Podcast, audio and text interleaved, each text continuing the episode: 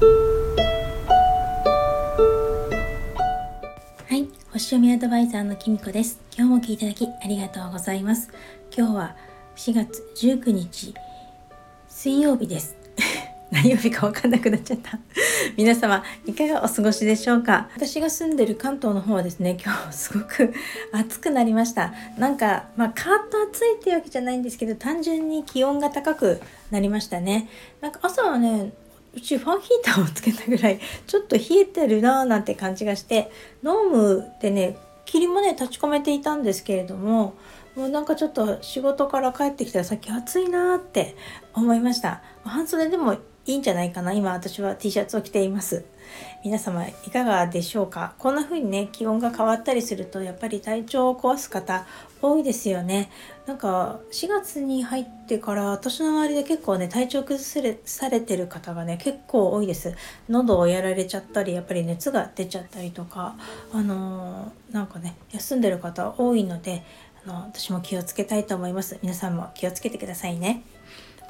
えっと、3月は星の動きが活発で大変ですっていう話前にもしたと思うんですけど実は4月もなかなか活発でした。えっと、20日1時13分明日ですねお羊座新月を迎えます。このお羊座新月あのお羊座で起こる2回目の新月になります。こうやって2回も起こるってことね、本当に珍しいことなんですよね。私も初めてかな、自分が星読みしてって思うぐらい、ちょっと初めての経験でして、なんかちょっとびっくりです。私は本当にいろんな意味でターニングポイントになるのかななんて感じますね。しかもですね、この新月は金環皆既日食です。日本では残念ながらね九州あたりでしか見ることができないらしいんです。しかもそれも部分日食らしいんですけれども、なのでちょっと実際に私が住んでる関東とかではあの見られないのですが、金環皆既日食になっています。あの日食なので半年くらい影響があると言われています。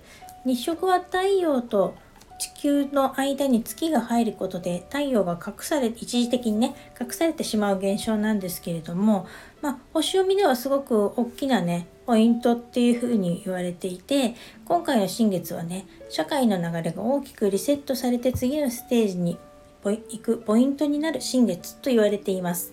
中にはね大きな転機を迎える方もいるんじゃないかなと思います。思いもよらなかったことが起きることによってあの根底からあの変わってしまうっていう可能性もあるんですけれども今までいろいろやってみたけど慣れ親しんだところにこそ自分らしくできることがあるってことに気づく人も多いんじゃないかと思います。新しい可能性を探すんじゃなくて今までやってきたこと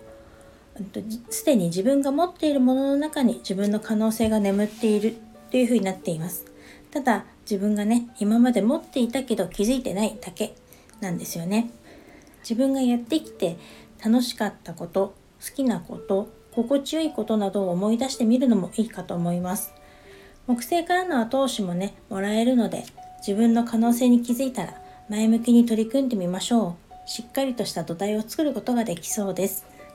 価値観や考え方が大きく変わりそうですが変化を受け入れて取り入れていくことで行動力がアップします。今までのやり方にこだわらない方がいいでしょう。すでにね、水星逆行の影響もあって、勢いよくとはいかないかもしれないですけれども、あなたらしいスタートを切るにはいいタイミングなので、自分の今いる環境を見直して、眠っている自分の可能性を探して始めてみてはいかがでしょうか。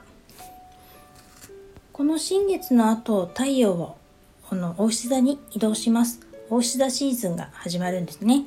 その次の21日に水星逆行が始まります。この水星逆行はですね、お牛座で起こるんですけれども、5月15日まで続きます。水星逆行期間は物事が進まず、コミュニケーションのミスとか、交通の遅延とか、通信トラブルが起こりやすくなると言われていますが、